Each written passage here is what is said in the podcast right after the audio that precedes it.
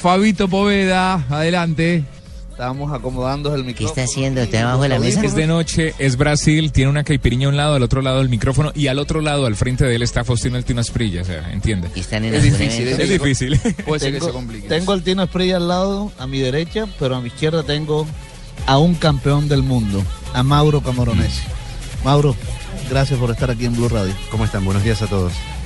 Bueno, eh, ¿le ha gustado este mundial? Sí, mucho. La verdad que mucho porque mm, ha habido muchos goles. eh, que creo que en el último mundial, en la primera fase, por sobre todas las cosas, habían faltado mucho. Hay mucho protagonismo de los equipos sudamericanos, cosa que en el último mundial un poco menos.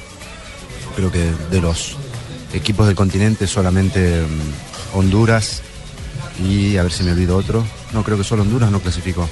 Después todos los demás pasaron a la segunda fase, Estados Unidos, México, eh. Costa Rica, Chile, Colombia, Brasil, Argentina. Ah, bueno, el otro que se quedó fue Ecuador. Ah, y Ecuador. Eh, creo que fueron los únicos dos. Entonces, el protagonismo de los equipos sudamericanos y centroamericanos han, han hecho que este mundial sea un mundial muy interesante, un mundial diferente, ¿no?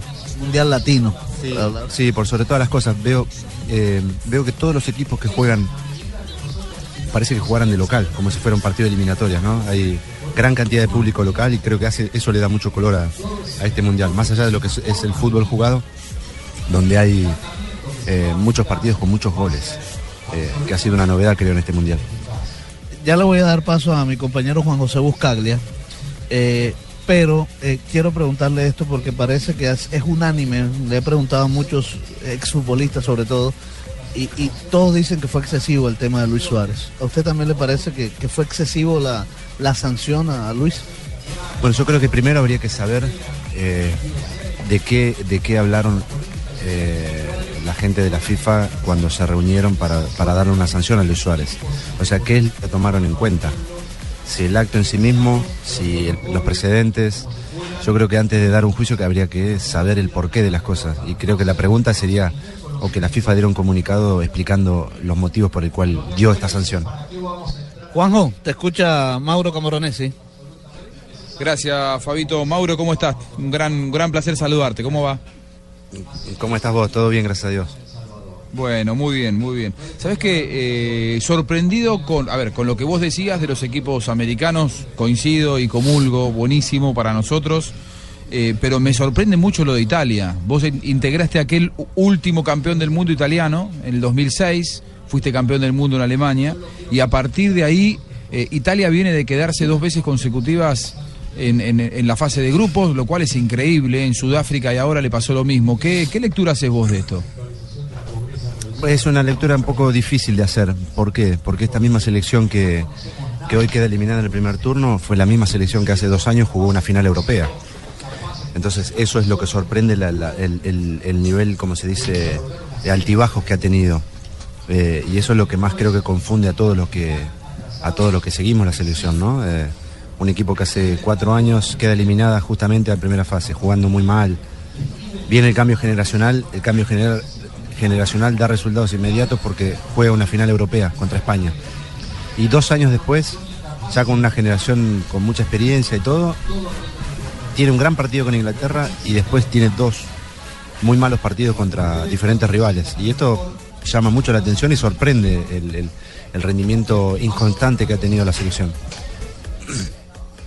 Ahora, eh, Cesare Prandelli es un entrenador que uno lo eh, asocia con una mm, escuela diferente a la que eh, por ahí ha caracterizado al fútbol italiano, ¿no? Eh, intentando cambiar alguna de las bases, colocando más jugadores de buen pie.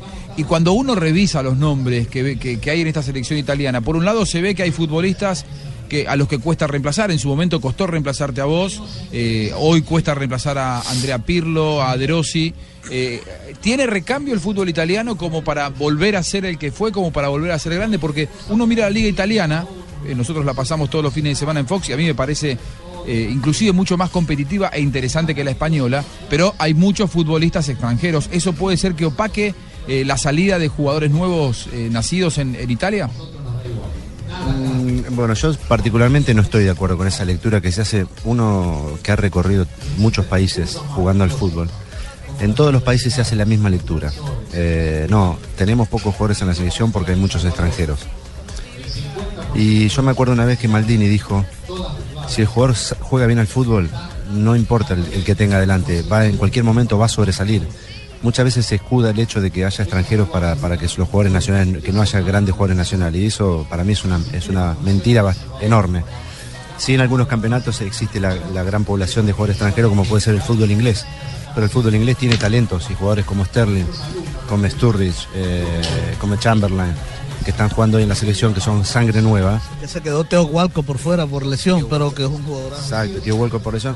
Son jugadores que, que tienen un gran futuro para esa selección. Y sin importar que en esa liga juegue Luis Suárez, Tevez, eh, eh, no sé, Claro. Agüero, Antonio Valencia. eh, son jugadores que sobresalen igual. O sea, pero lógicamente lo que es el fútbol italiano está viviendo, creo que más que nada, un problema a nivel de resultados en, este, eh, en los mundiales, en los últimos dos mundiales.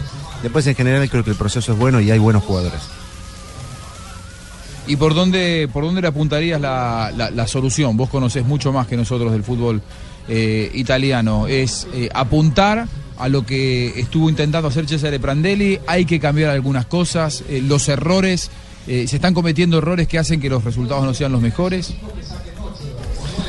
No, soluciones, la verdad no, no sabría qué decir, pero que yo soy un pro del trabajo que ha hecho eh, Cesare Prandelli, a mí me encantaría que él siguiera, como hincha de la selección, me encantaría que él siguiera y que siguiera apostando este tipo de juego, este tipo de, fútbol, porque creo que a los jugadores que integran la selección les gusta este tipo de fútbol y se han encontrado bien. Entonces me gustaría que, un proceso, no solo por un par de resultados malos, eh, se cambie todo. Eh, pero bueno, eso después lo decidirán los, los directivos, lógicamente.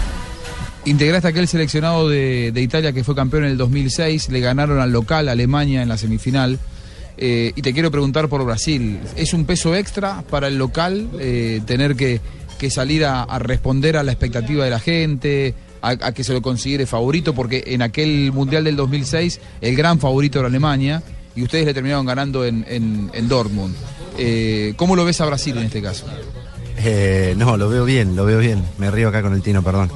Lo veo bien. Tranquilo. Eh, la verdad que me, Nosotros sor- también. me- me sorprende, me sorprende y, y me gusta, me gusta muchísimo de ver un jugador como, como Neymar que con 21 años se pone una camiseta tan grande, tan importante como la 10 de la selección brasilera y responde a las expectativas y de manera con mucha personalidad. Eso creo que fue es una de las notas más, más lindas que tiene este mundial, ver a Neymar tan joven cargándose una selección tan importante como la de Brasil delante de su público. Creo que le hace bien al fútbol esto. ¿Es el gran favorito Brasil? Coinci- ¿Coincidís la- la última? Eh, yo creo que tiene las mismas chances que tres, cuatro selecciones. Eh, hoy por hoy, yo creo que si Brasil se hubiera enfrentado a Chile hace 15 días atrás, Chile tenía muchas, muchas chances de dejarlo afuera. Hoy creo que Brasil en los últimos dos partidos ha crecido y se convierte lógicamente en un favorito importante. Yo quería nada más preguntarle a él cómo me vio hoy, no más esa pregunta. Lo vi bien, pero no se le notó tanto la, la condición física porque teníamos dos defensores muy buenos que no le dejaron tocar el balón hoy. dos defensores de mucho peso le pusimos detrás. ¿Quiénes defendían? Hayan dos, ba- dos barrigones que no me van a mover. Pero ¿Quiénes eran? ¿Quiénes eran, que me vio Mauro? mal aquí fue Fabio Poveda, pero Era Pablo, Pablo Ramírez, el relator de Univisión, un metro noventa y seis por 122 kilos. No, con razón es el Tino para... yo pensaba, yo pensé que era Tony Adams, el, el- el inglés. y Luis Omar Tapia, el relator también de Univisión. Ah, bueno. Un metro sesenta por un metro sesenta. Claro, pero escúchame, pero Tino Asprila puede ser que esté pesado, pasaron los años, pero no lo podía dejar en el camino a, a Luis Omar Tapia, estamos al horno. No, no, no es que- eh, no, pero es que el, el Tino no está pesado. Es que los otros era imposible pasarlo. Le digo, era un metro sesenta por un metro sesenta Tapia. Era, No había espacio, no había espacio. es más fácil brincarlo que, salta- que saltarlo que darle la vuelta. Se le olvidó el quiebre de cintura al Tino. la tuvo muy difícil el Tino. La tuvo muy difícil el Tino hoy. Bueno, Mauro, muchas gracias y a, seguir alimentándote. Un abrazo grande. Gracias, que siga muy bien. Hasta luego.